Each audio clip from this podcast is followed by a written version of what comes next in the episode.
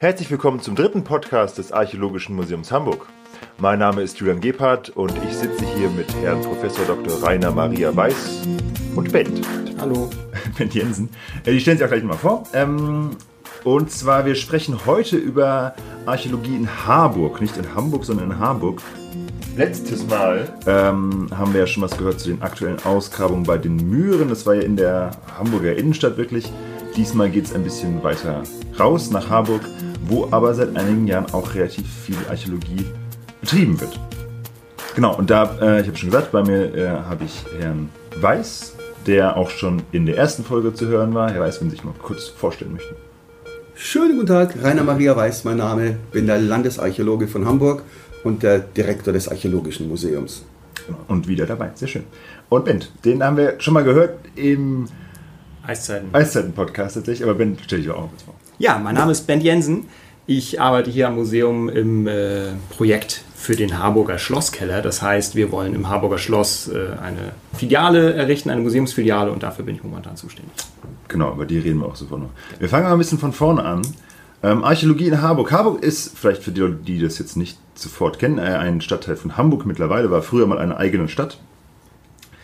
Und ähm, das Archäologische Museum ist ja auch in Harburg. Jetzt wurde in Harburg lange Zeit archäologisch nicht viel gemacht. Man könnte sagen, es lag quasi brach. Äh, da hat sich aber was dran geändert. Äh, Herr Weiß, wie war das früher und was hat sich, was hat sich getan?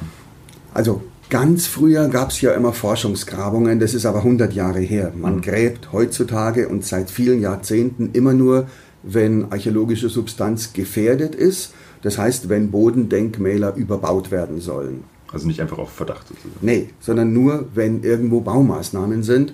Und äh, in Harburg hat sich viele Jahrzehnte lang baulich nicht allzu viel getan, zumindest mhm. nicht da, wo es archäologisch relevant ist. Denn der Harburger Binnenhafen, das ist die alte Wurzel Harburgs, ist immer schon industriell geprägt. Und das heißt, die Industrie hat dort ihre Betriebe, große Hallen errichtet, äh, vielerlei zubetonierte Flächen mhm. und, und äh, Gewerbebetriebe, die dort äh, bis in die jüngste Vergangenheit produziert haben.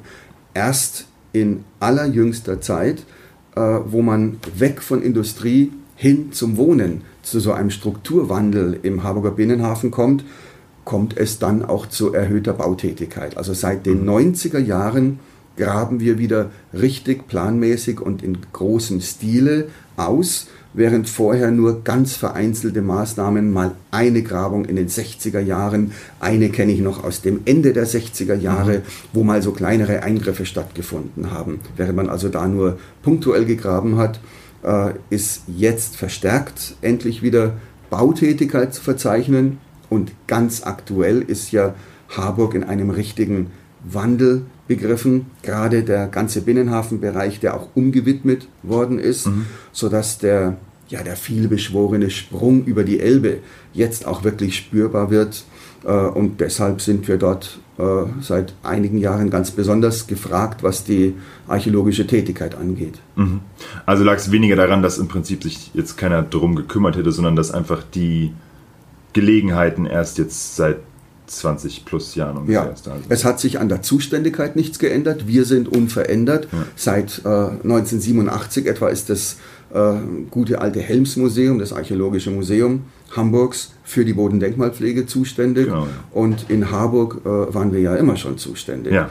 Insofern äh, hat sich an der Zuständigkeit nichts geändert. Wir haben auch kleinere Grabungen durchgeführt, aber wir haben jetzt vermehrt den Anlass und haben seit wenigen Jahren, erst seit der Änderung des Denkmalschutzgesetzes mhm. äh, auch die notwendige finanzielle Ausstattung. Mhm. Man hat nämlich im Denkmalschutzgesetz 2013, also erst vor vier Jahren, ja. das sogenannte Verursacherprinzip gesetzlich verankert. Genau, das hatten wir. Also das Prinzip, dass derjenige, der die Ausgrabungen verursacht, ja. sie auch bezahlen muss. Genau. Denn wir hatten vorher wirklich die Situationen, Anfang der 90er Jahre, auch Ende der 90er Jahre noch, dass Ausgrabungen stattgefunden haben, in hochrelevanten Arealen, dann aber irgendwann das Grabungsbudget verbraucht war, man dann sogar aufs Museumsbudget zugegriffen hat, mhm. dann das Museumsbudget verbraucht war, das Museum ja. also während des laufenden Jahres pleite war und die Grabung mittendrin abbrechen musste. Und das sind natürlich katastrophale Zustände, Ja, die ja. sich äh, nie mehr wiederholt haben und die auch jetzt nicht mehr passieren. Ja, interessant. Also äh, gut, dass Sie es mal erwähnen. Nämlich letzte Woche äh, ging es genau auch schon darum, dass jetzt bei den Mühren ja auch ausgegraben wird und ausgegraben werden kann, weil er im Prinzip durch das Verursacherprinzip die Leute, die da bauen würden, zahlen. Ja.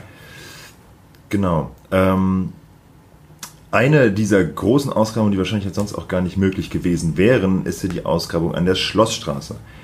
Das haben wir im ersten Podcast auch schon einmal kurz erwähnt, als wir darüber gesprochen haben, was es einfach aktuell Neues gibt. Ähm, in der Schlossstraße wurde auch ausgegraben. Wo ist die Schlossstraße und was war das für eine Ausgrabung? Also die Schlossstraße ist Alt-Harburg. Ähm, ganz einfach gesagt wurde Harburg am Rande der Elbe äh, um das Jahr 1000 gegründet und damit man zur äh, Schlossanlage oder zur Burganlage, die so ein bisschen im Morast lag, kommen konnte. Von der Geestkante aus hat man einen Damm gezogen dorthin, einen Knüppelweg. Äh, und das ist die alte Schlossstraße, äh, die Stra Straße, die zum Schloss führt. Klar. Und links und rechts der Straße wurden dann nach und nach Häuser gebaut. Das ist also im Kern die Schlossstraße und so sah Harburg über viele Jahrhunderte aus. Ein Einstraßendorf, Straße, das genau, kerzengerade auf Schloss zuführte. Äh, dort liegt also die Keimzelle, die Wurzel Harburgs. Die archäologischen relevant, äh, archäologisch relevanten Areale sind nicht in Eisendorf, in Marmsdorf, in den umgebenden äh, Dörfern, zu denen, äh, aus denen Harburg mal zusammengewachsen ist, sondern liegen in der Schlossstraße. Der Haken dort, was die Bauprojekte einfach und die Finanzierung des Ganzen angeht, äh, ist der Umstand, dass wir in Harburg keine hohen Grundstückspreise haben. Das heißt, die Investoren, die hierher kommen, die müssen ja schon, wenn ein Grundstück erschlossen wird, Ja. auf viele andere Dinge achten, Ja. finanziell und organisatorisch. Das heißt, die haben etwa äh, sich um die Beseitigung von Altlasten zu kümmern. Ja. Ein Areal, das industriell genutzt war, da ist der Boden gern mal verseucht. Genau, also ja. muss schon mal teuer der Boden ausgetauscht werden. Kampfmittel müssen beseitigt werden. Äh, Der Naturschutz meldet sich auch mal, ob da nicht noch irgendwelche besonderen äh, Gewächse oder, oder Tiere leben. Und Denkmalschutz meldet sich und sagt, da muss die Grabung bezahlt werden. Und dann kann es eben leicht passieren, dass der Investor sagt, also Leute, wenn ich das alles bezahlen muss, steht ja der zu äh, äh, erzielende Verkaufserlös nach dem Erschließen des Grundstücks Ja. in keiner Relation mehr zu den Kosten. Und das hat bei der großen Ausgrabung an der Schlossstraße dazu geführt, dass die Baubehörde gesagt hat, Ja. wir wollen, dass Harburg erschlossen wird. Das ist Senatsprogramm. Ja. Einerseits Sprung über die Elbe, die große Linie. Im kleineren war es zu dem Zeitpunkt 2012 die IBA, die internationale Bauausstellung, die ja vor allem auf der Elbinsel Wilhelmsburg äh, ganz viel entwickelt hat, die sich aber auch bis Harburg ausgedehnt hat. Und nur im Windschatten dieses Projekts oder auf dem breiten äh, Trittbrett des IBA-Gesamtprojektes ist es dann eben gelungen, dass äh, die Stadt gesagt hat, wir übernehmen diese Grabungskosten. Okay, ja. Und deshalb war es eben möglich, eine Gesamtfläche von 20.000 Quadratmetern archäologisch im Blick zu haben, von denen wir zweieinhalbtausend komplett ausgegraben haben. Und komplett heißt halt hier in Harburg, dass man, weil die Befundtiefe so äh, gut erhalten und so mächtig ist, dass man hier bis zu 4,50 Meter tief ausgegraben hat. Äh, und da kann man sich bei 2500 Quadratmetern Das ist 4,50 viel Meter Land, ja. tief die Kubikmeter bewegter Erde vorstellen. Insofern war das zu dem Zeitpunkt neben dem Großprojekt in Lübeck die größte Stadtkern-archäologische Ausgrabung in ganz Deutschland. Ja, also ist jetzt auch tatsächlich nicht nur einfach durchs Verursacherprinzip und dadurch, dass man andere finanzielle Mittel bekommen hat, sondern dadurch, dass eben auch jetzt die IBA gerade noch da war, das erst noch doppelt Nur ermöglicht. darüber, denn äh, sonst hätte jeder Verursacher gesagt, Sofort gesagt, äh, das- das, ist nicht zumutbar. Ja. Und es gibt im Denkmalschutzgesetz tatsächlich so einen Notanker, äh, einen Paragraphen, der die Zumutbarkeit regelt, Ah, ja. weil es kann ja nicht sein, dass ein Privatmensch, der auf seinem Grundstück einen Carport bauen will, Ja. den er zufällig auf einem Grabhügel baut, Ja. sein Carport würde ihn 50.000 Euro kosten, aber die Ausgrabung dafür 250.000, Ja. das steht in keiner Relation zueinander. Also schützt der Gesetzgeber den Bauherren mit diesen Zumutbarkeitsparagraphen. Und da sagte die Stadt, okay, das kann man dem Investor nicht zumuten, sondern wir, die Stadt, sorgen dafür, dass dieses Grundstück archäologisch bereinigt wird und haben ein äh, erhebliches Grabungsbudget, das sind keine Geheimnisse, es sind öffentliche Gelder, äh, von insgesamt 2,8 Millionen Euro bereitgestellt. Ja, das ist eine Menge. Wirklich. Ja, Und eben auch, wie Sie haben es schon gesagt, die größte Stadtkernausgrabung tatsächlich Deutschlands. ja. Das ist, äh, wie, wie viel Jahr, also wie lange hat das mal gedauert? Das war von 2000? Wir haben da zweieinhalb Jahre lang Zweieinhalb Jahre, ausgegraben. ja, ja. Und tatsächlich äh, nicht im Winter dicht gemacht oder so, sondern äh, volle zweieinhalb Jahre unter einem Zelt, Genau, das mehrfach überdacht, versetzt ja. wurde, äh, das auch im Winter beheizt wurde, komplett durchgegraben. Das ist wirklich ein äh, Mammutprojekt im wahrsten Sinne des Wortes. Das ist in jeder Beziehung so. Organisatorisch war das ein Mammutprojekt. Man muss ja auch die Grabungsmannschaft finden, weil wir nicht Ja. mit eigener Museumsbesatzung dort ausgegraben haben, sondern mit äh, befristeten Kräften, Ja. wo wir den Grabungsleiter, den stellvertretenden Grabungsleiter, den Dokumentar, äh, den Zeichner, die Grabungsingenieure, Vermessungsingenieure und so weiter äh, rekrutieren müssen, vertraglich an uns binden müssen. Manche finden dann mittendrin wieder woanders eine Beschäftigung, Gerade die sich äh, länger anschließt. Und da ist es also allein von der Personalsituation her äh, ein großes Unterfangen. Nur mal als Vergleich, jetzt letzte Woche bei den Mühren hatte ich auch die Frage gestellt, da waren es so, glaube ich, zwölf dauerhafte Mitarbeiter plus noch Praktikanten oder sonstige Leute, die dazukommen. Wie viel waren das da? Ja, da waren wir bis zu 25, also die 25. doppelte Mannschaftsstärke ungefähr. Je nachdem, äh, es gibt ja Phasen, da dokumentiert man mehr, Ja. es gibt Phasen, da Ja. bewegt man erstmal viel Erde, da ist viel Manpower, viel Schaufelkraft auch äh, dann Ja. nötig. Aber es ist auch eine unfassbare Befunddichte dort gewesen, weil man ja nicht einfach vier Meter immer auf demselben Grundstück langsam in die Höhe gewachsen ist, sondern Grundstücke, Parzellengrenzen sich ständig verändert haben. Es gab mehrere Stadtbrände, die alles platt gemacht haben. Dann hat man wieder neu gebaut und deshalb gab es eine unfassbare Anzahl von Einzelbefunden, von Feuerstellen, Herdstellen, von äh, Gräben, Gruben, ehemaligen Kanälen und was alles dort zu dokumentieren war. Alte Standorte von Kranen äh, und, und äh, ähnlichen Krananlagen, Hafenanlagen. Äh, eine Befunddichte und natürlich auch eine entsprechende Funddichte. Also hier wurden quasi äh, Schubkarren oder äh, äh, Radlader äh, fuhrenweise Funde ins Haus geliefert, die wir dann alle ja irgendwie verarzten müssen. Reinigen, dokumentieren, inventarisieren, magazinieren. Das ist ein so gewaltiger Aufwand, der da dahinter steckt bei so einer großen Grabung. Das war eine Mammutgrabung, die wir uns nicht alle paar Jahre wünschen. Ja, das kann ich mir vorstellen. Es hat sich aber auch einiges daraus ergeben. Das war, als ich mein Praktikum gemacht habe, jetzt vor einem halben Jahr, habe ich gerade noch so den, das Ende dieses Prozesses mitbekommen.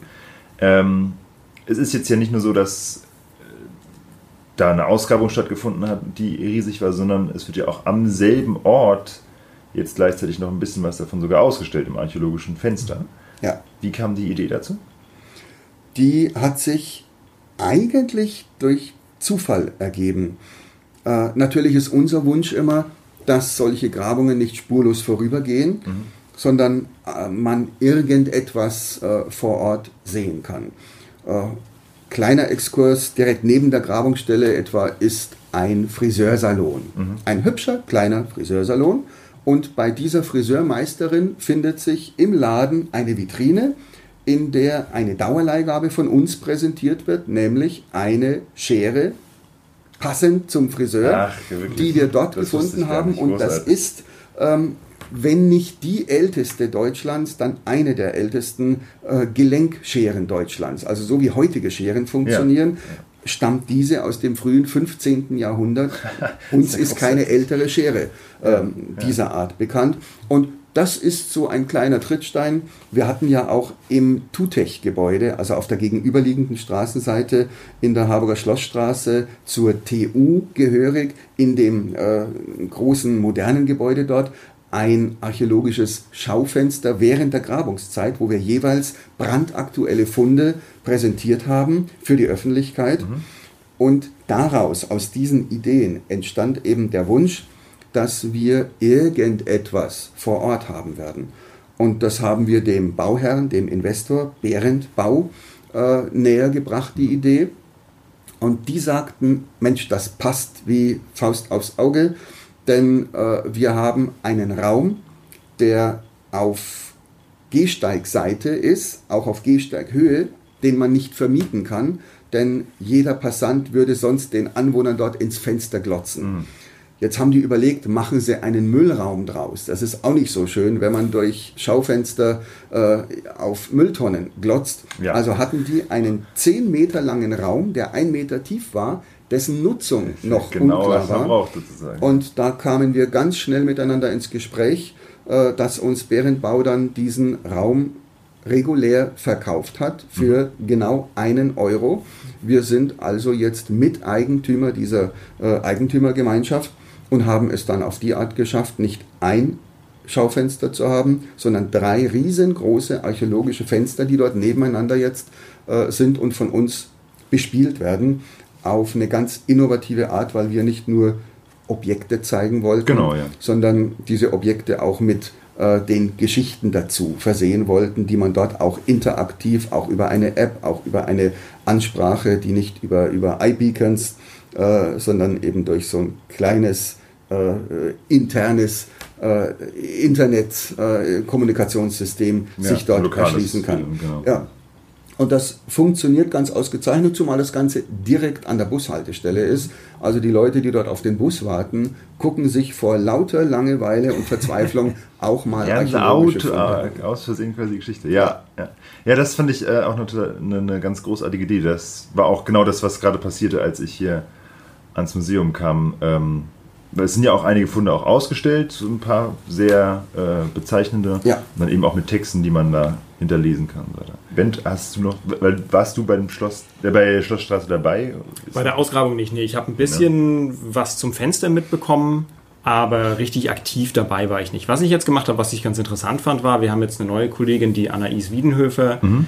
ähm, die ist eigentlich für das sogenannte Projekt Smart Square zuständig. Da wird der Domplatz genau, in, der, in der Hamburger Innenstadt ähm, digital erschlossen. Und äh, dafür wird das archäologische Fenster auch so ein bisschen als, ähm, na, wie sagt man, als, als Testobjekt benutzt, ja. weil die was ähnliches auf dem Domplatz, oder was heißt die, wir wollen auf dem Domplatz was ähnliches genau. äh, errichten. Und ich war mal mit der Anais zusammen da und da haben wir äh, mal geguckt, wie viele Leute sich tatsächlich dieses Fenster angucken und in welchen Intervallen. Und, ah ja, ähm, das war jetzt nachdem das also jetzt in den letzten Monaten. Oder? Ganz genau, ja. Das ist ja. Äh, nicht allzu lange her. Und das war sehr interessant. Wir haben nämlich versucht äh, zu überlegen, wie kann man da noch ein bisschen mehr Aufmerksamkeit drauf lenken, auf dieses Fenster. Ja. Also natürlich gucken sich die Leute das an, wenn sie auf den Bus warten, aber noch schöner wäre es natürlich, wenn Leute einfach vorbeigehen und sich das dann auch noch angucken. Klar, ja. Und äh, da haben wir zum Beispiel versucht, äh, auf den Boden, auf den, auf den Gehweg das archäologische Logo, äh, ja, das Logo vom Museum zu sprayen mit mhm. so einer Sprühkreide. Äh, hat tatsächlich auch funktioniert. Ah ja, hat's, da haben also, sich das dann mehr Leute angeguckt? Ja, schon. Also wir haben jetzt auch tatsächlich nur eine Viertelstunde da gesessen. Und da haben ja, sich dann aber ja zumindest zwei Leute haben dann auf den Boden geguckt, genau, und deswegen auch ins Fenster. Also insofern. Okay. Ja, ja sehr interessant, cool. Genau. genau. ja, das Harburger Schloss, ein äh, weiteres Thema.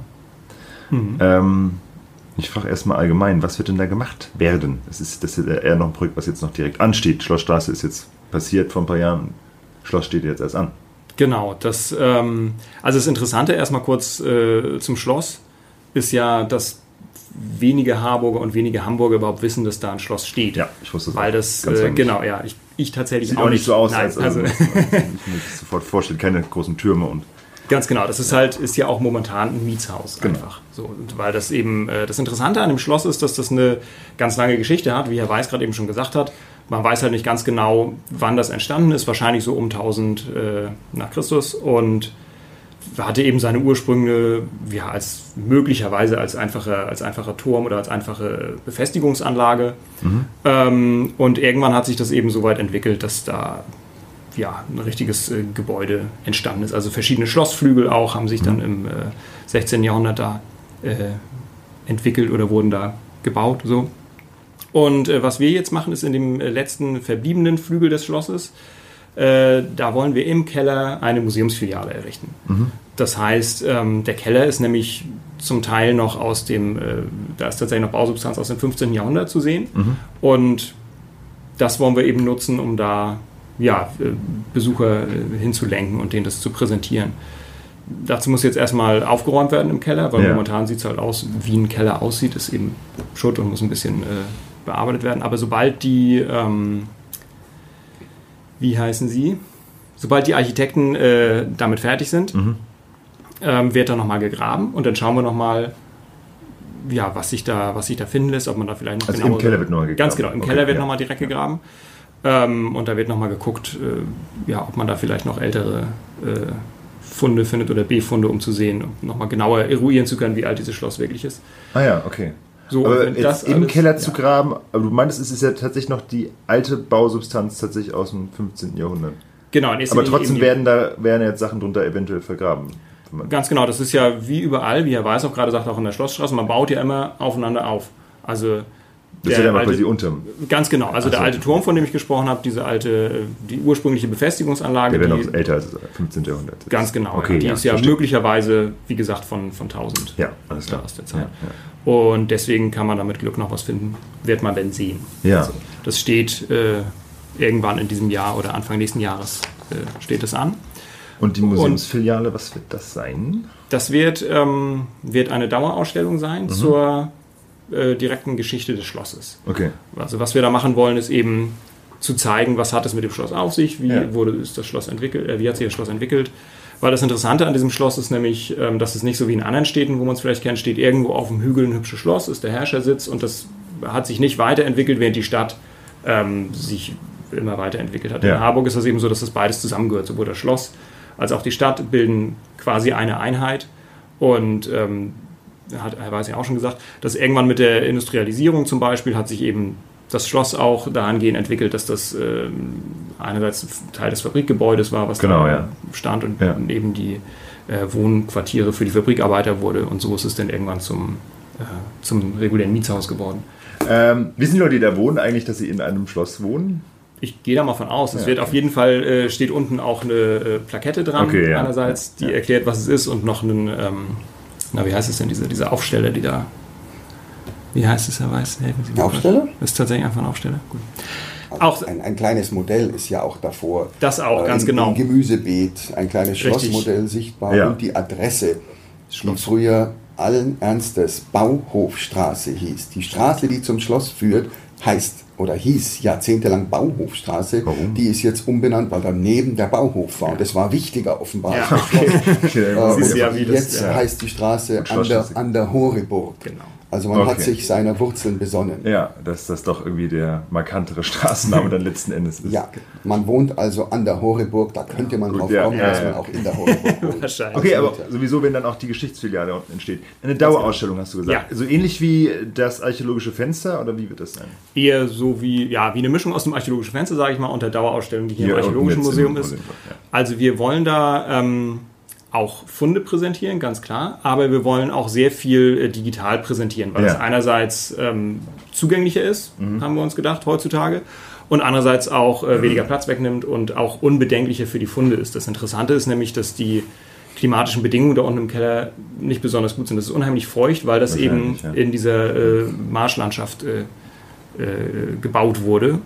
Ähm, und genau, deswegen muss man eben, kann man da eben nicht alles reinschreiben. Also irgendwelche Uniformen, die wir zum Beispiel haben aus dem Dreißigjährigen Krieg oder aus der napoleonischen Zeit, die kann man dann natürlich nicht einfach so präsentieren, weil die irgendwann verrotten würden. Wenn wir die Auch nicht, wenn du sie in extra Glaskästen Da packen guck, würdest? gucken wir mal, das müssten extra Klimavitrinen sein, Ja. die äh, mit einigermaßen Aufwand genau da ein spezielles Klima eben in dieser Vitrine erzeugen und dann würde Ja. das vielleicht gehen, aber ja, das muss man sehen. Das ist dann nochmal ein extra Aufwand. Genau, wir gucken, Ja. da hängt natürlich auch von ab, wie teuer ist sowas, wie aufwendig ist sowas, kann man das überhaupt realisieren. Sowieso müssen wir mal schauen, wie das mit der ganzen Elektronik unten im Keller funktioniert, Mhm. wenn das eben so feucht ist.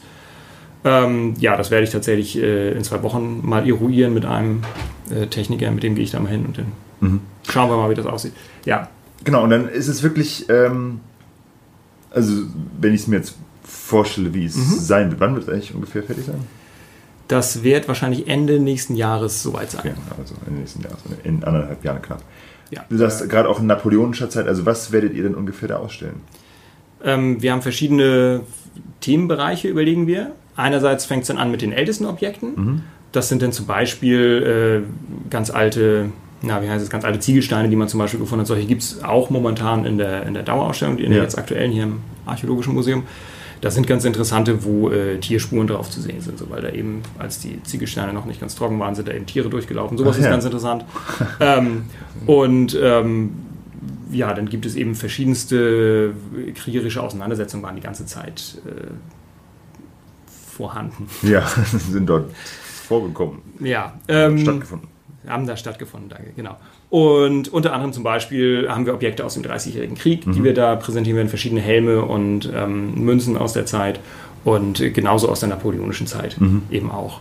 Und in diesem Zusammenhang wollen wir aber, was eigentlich noch ein bisschen, was heißt interessanter als die Funde, ist blöd gesagt, aber genauso spannend ist wie die Funde, haben wir uns äh, gerade eben überlegt, dass wir, äh, also Herr Weiß und ich haben da gerade eben tatsächlich drüber gesprochen, dass man vielleicht kleine äh, Modelle äh, im Schlosskeller präsentiert und dann mittels Beamer ähm, ja, die Veränderungen, die stattgefunden haben, wie auf einer Karte präsentiert. Das Ah, heißt, ja. zuerst Mhm. sieht man einfach nur als roten Punkt die Horeburg, wo die war, und wenn man dann auf den Knopf drückt, ähm, entwickelt sich das weiter mit der, äh, mit der Schlossstraße und wie sich die Stadt weiterentwickelt hat. Ich verstehe. Äh, und in dem Zusammenhang äh, werden wir dann die entsprechenden Funde auch präsentieren. ja, alles klar. Und äh, was genau, was nicht vergessen werden sollte, ist, weil eben die äh, Mauern auch ein, äh, quasi ein Fund sind, also ein sowohl B-Fund als auch Fund, wenn man das so sagen kann.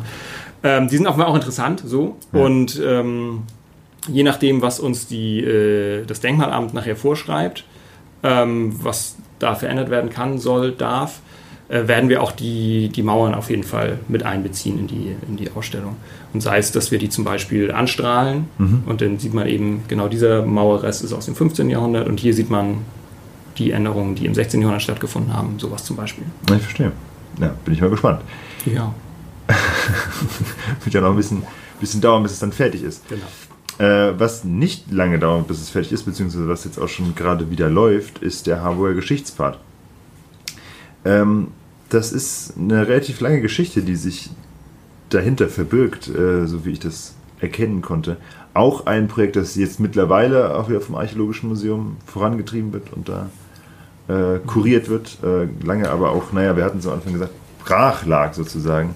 Was ist der Harburger Geschichtspfad, Herr Weiß? Das ist ein Pfad, der die Geschichte Harburgs erklärt. Ganz platt gesagt, daher der Name. Ja, so Tatsächlich ist es ja so, dass äh, Harburg sein Gesicht sehr verändert, äh, um nicht zu sagen verloren hatte. Und das, diesen industriellen Charakter, der komplett die historische Stadtmitte, also die Schlossstraße und die ganze Schlossinsel überprägt hatte, das hat man schon ein wenig zu kompensieren versucht in den 70er, 80er Jahren, wo man Plexitäfelchen äh, in, in Eichenrahmen äh, an verschiedenen äh, interessanten Punkten in der Harburger Innenstadt Ja. äh, platziert hat, auf denen erklärt wurde, wie es mal ausgesehen hatte, damit man wenigstens ein bisschen eine Vorstellung bekommt. Nur das Plexi ist inzwischen völlig verkratzt, das Eichenholz ist verrottet. Ich glaube, von den ganzen Stationen steht noch eineinhalb. Ja, Äh, nicht mehr viel, und genau. die sind also wirklich durch.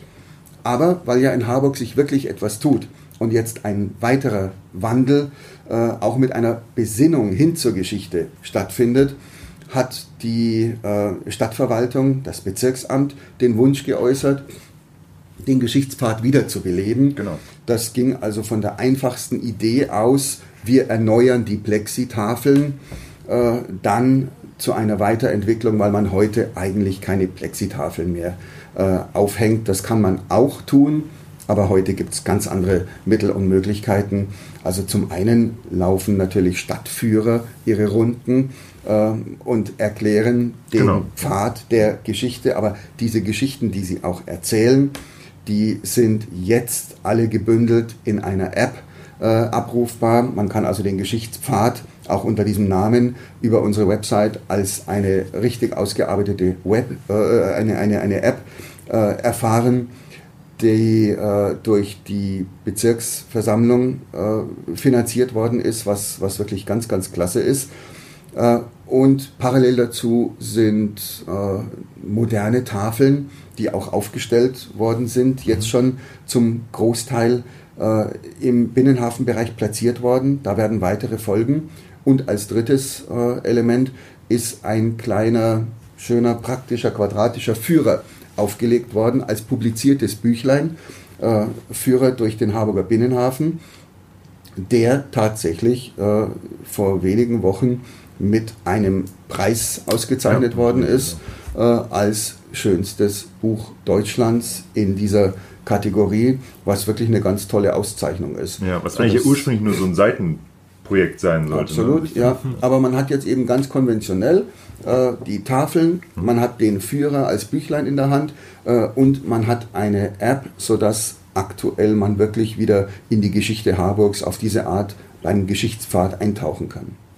Ja, man, hat, man kann diesen Geschichtspfad sozusagen ablaufen mit der App und dem Buch. Ja, und kann sich da von Station zu Station informieren lassen mhm. über ehemalige Bebauung, einzige Hotels, ehemalige Nutzung, äh, Stadtbrände, Abbrüche, Kriegsgeschehen. Das geht also vom Mittelalter bis in die allerjüngste Vergangenheit. Mhm.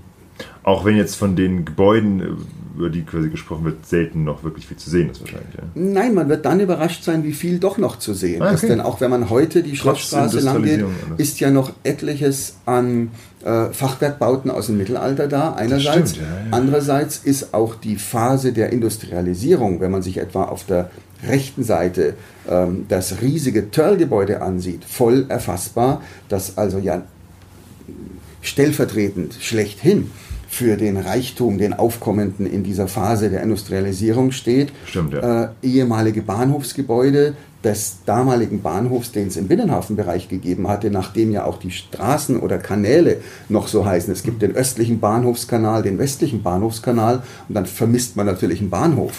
Äh, aber einige Gebäude stehen noch. Und auf diese Art, äh, weil es überall doch noch sichtbare Relikte gibt, selbst von der Straßenbahn, die dort mal durchführte, gibt es da noch den einen oder anderen äh, gusseisernen Anker, an dem die Elektrokabel ah, ja. Mhm. aufgehängt mhm. waren. Also über diese Relikte kann man sich die gesamte Geschichte Harburgs, die hochspannend ist, äh, erschließen, bis hin zu den jüngsten modern, äh, modernen äh, Bauprojekten und den gewaltigen Planungen, die es ja noch gibt. Ein Fraunhofer-Institut, das kommen wird, ein riesiges Hotel, das in Planung ist.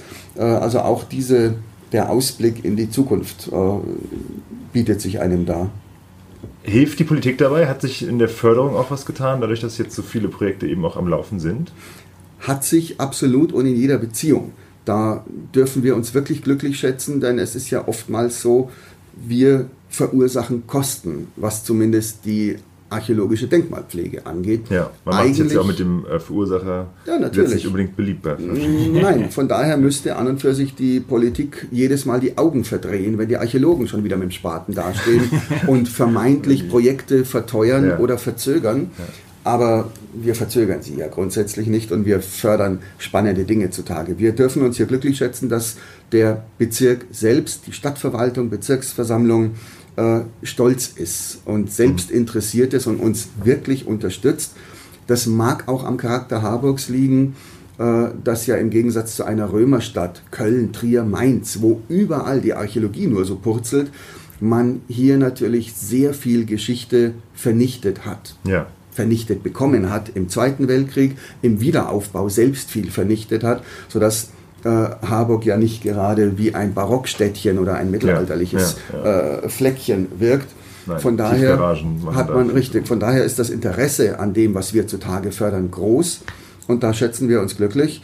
Ähm, und deshalb äh, werden auch solche Projekte finanziell großzügig unterstützt, wie etwa der Geschichtspfad, wie Publikationsprojekte, ja. wie auch die von äh, Ben Jensen beschriebene Filiale im Harburger Schloss, die auch nicht wir finanzieren. Das kann das hm. Museum gar nicht leisten, sondern die äh, komplett über verschiedene öffentliche Töpfe bis hin zu Bundesmitteln, aber auch äh, über erhebliche Mittel hier aus dem Bezirk Harburg mitfinanziert wird. Und der ursprüngliche Mitanlass oder äh, Anstoß kam auch äh, aus der äh, Bezirksverwaltung hier, die sagten, wir wünschen uns in Harburg so etwas wie es in Hamburg mit dem Bischofsturm am Ja. Speersort gibt. Ja. Also eine unterirdische Schaugrabung, einen Schauraum, wo archäologische Also Relikte dauerhaft präsentiert werden. Das haben die sich für den äh, Bereich außerhalb des Schlosses schon gewünscht, als wir dort Grabungen durchführten und auf Fundamente, mächtige Fundamente des einstigen Torhauses zur Schlossinsel gestoßen waren. Und mitten in diese ersten Planungen kam dann eben durch den neuen Eigentümer Heimann die äh, Möglichkeit, diese Filiale im Schloss zu begründen. Und da hat die Bezirksversammlung sofort gesagt, was kann uns Besseres passieren, als archäologische Relikte äh, im Freien erst umständlich überdachen zu müssen, Ja, wenn wir einen Gewölbekeller nur zugänglich machen müssen Ja. und hat sofort gesagt, das unterstützen wir voll und ganz. Von daher äh, steht Gott sei Dank der Bezirk hinter uns, hinter den Tätigkeiten und da schätzen wir uns sehr glücklich. Ist auch nicht üblich, wenn ich äh, das mal annehme, oder? Dass es so viel Unterstützung durch Politik und durch öffentliche Mittel gibt. Nicht immer, nicht überall, aber erfreulicherweise, ich muss das und ich habe den Vergleich äh, zu verschiedenen anderen Bundesländern. Äh, ich äh, weiß, dass wir uns hier in Hamburg sehr glücklich schätzen können, denn uns ergeht es so in Wandsbek, uns geht es so in Mitte, uns geht es so in Bergedorf Ja, genau. und wo wir Ja. archäologisch tätig werden, dass die äh, Lokalpolitik jeweils äh, dankbar und froh ist, dass wir beitragen dazu, äh, ihre eigene Vergangenheit kennenzulernen, weil ja nun mal Hamburg nicht reich, äh, in, in Hamburg archäologische Denkmäler nicht reich gesät sind. Das stimmt, ja. Aber ich, also ich finde es trotzdem auch bezeichnend, weil also jetzt in meinem eigenen Viertel, ich wohne da in der Jahrestadt, da gibt es auch eine eigene Geschichtswerkstatt, die im Prinzip da äh, Sachen herausgegeben hat und ich fand das unglaublich spannend, diese Publikationen von denen mal zu lesen. Also vielleicht liegt es auch daran so ein bisschen, dass in Hamburg auch einfach dadurch, dass es eine Stadtstadt ist und es sowieso ein bisschen näher beisammen ist, dann eben auch ein größeres Interesse für die eigene Vergangenheit dabei ist. Also das Das ist in Hamburg schon sehr ausgeprägt. Ja. Man hat hier ein ganz starkes Traditionsbewusstsein. Identität irgendwie. Ja, aber das endet halt in Hamburg doch meistens äh, bei der Hanse, sagen Nee. wir mal, wenn ich schon weit zurückgreife, ähm, weil man vorher einfach nichts weiß, äh, als die Hansezeit bis zum Mittelalter vielleicht noch, weshalb alles, was wir aus der Zeit davor äh, archäologisch äh, freipulen, immer neu ist, eine neue Nachricht ist. Drum ist es so sensationell. Die Grabungen zur Hammerburg, die Forschungen zum Bischofsturm, zum Heidenwall, jetzt vor allem zur, zur neuen Burg in Hamburg, also zur Zeit des 11. Jahrhunderts, wo es auch keinerlei Urkunden, schriftliche Überlieferungen und auch keine Gebäude hier gibt. Ich meine, gehen Sie durch Rothenburg ob der Tauber, gehen Sie durch Lüneburg, gehen Sie durch Stade, gehen Sie selbst durch Buxtehude.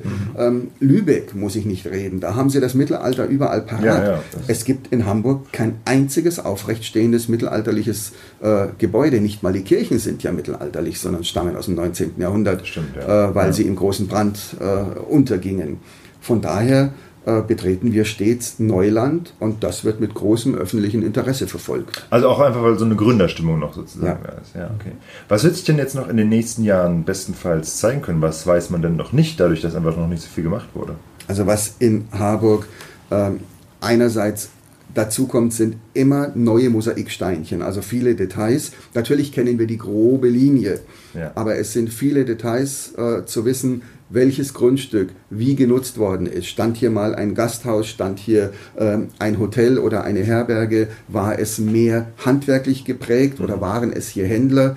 Äh, welche Kontakte hatte man hier schon im Mittelalter? Haben wir Dinge nur aus der näheren Umgebung oder ist das Rheinland oder ist sogar Venedig mit dabei oder England? Diese Importbeziehungen in den Griff zu kriegen, das sind einfach viele, viele Details, die wir ja immer in einer allerletzten Chance bergen können. Denn sobald ein modernes Gebäude das Grundstück überbaut hat, Ist ist dieses Mosaiksteinchen ausgelöscht. Ja. Und darum sind es diese Mosaiksteine, um die Genese Harburgs, die früher in den Griff zu kriegen. Und beim Schloss bleibt nun mal das ganz große Rätsel, das wir äh, in der Stadt lösen konnten in Hamburg. Die Hammerburg haben wir erforscht, ausgegraben, entdeckt, definiert. Die neue Burg konnten wir jetzt jahrgenau auf das Gründungsjahr 1021 datieren. Äh, Das fehlt uns in Harburg völlig. Wir wissen nicht, wann das Harburger Schloss gegründet wurde, nur grob, und wissen also nicht, wer es eigentlich gegründet hat. Waren es die Stadergrafen, waren es die Bremer Erzbischöfe, waren es die Lüneburger, äh, auch den eigentlichen Zweck, weshalb äh, die Horeburg gegründet wird, kennen wir nicht genau. Und da hoffen wir natürlich sehr, dass wir über Grabungen im Schlossgewölbe und auch äh, am Rande des Schlosses da endlich mal Aufschlüsse bekommen. Ah, das wäre dann auch genauso das, was für diesen Grabung im Keller dann da steht. Ja, ja, ganz genau. Das, Ja. das ist genau das, ja. Und damit könnte man grob sagen, dann wüsste man, wann Harburg gegründet wurde. Ja, also der, der Idealfall ist natürlich, dass wir äh, hölzerne Pfähle der Gründung des Schlosses ausgraben und diese dann über die Jahrenchronologie auf das Fällungsdatum, auf das Jahr genau datieren können. Genau. Und dann so ein Baumstamm, der 998 gefällt wurde, ähm, hat eine andere Aussage als einer, der 1072 gefällt wurde, weil wir 998 andere Kräfteverhältnisse hatten, äh, andere politische Verhältnisse und Beziehungen, sodass wir dann wüssten, das hat der Graf oder der Bischof oder der Erzbischof gebaut und dadurch können wir auch dann der Funktion näher Ja, kommen als ja. Grenzbefestigung nach Westen oder nach Osten oder gegen Hamburg gerichtet und so weiter. Und all das ist aktuell sehr im Dunkeln. Alles klar. Also das ist wirklich äh, der Zweck, aus dem diese Stadt gegründet wurde, ist sozusagen noch nicht klar eigentlich. Nein, Ja. Ich würde sagen, sobald das rausgefunden wird, machen wir nochmal einen Podcast. aber das wäre es wert. Gerne, wirklich. Würde mich auch sehr interessieren. Ansonsten bedanke ich mich erstmal bei äh, Ihnen beiden und äh, auch bei den Zuhörern und wünsche noch einen schönen Tag. Sehr gerne.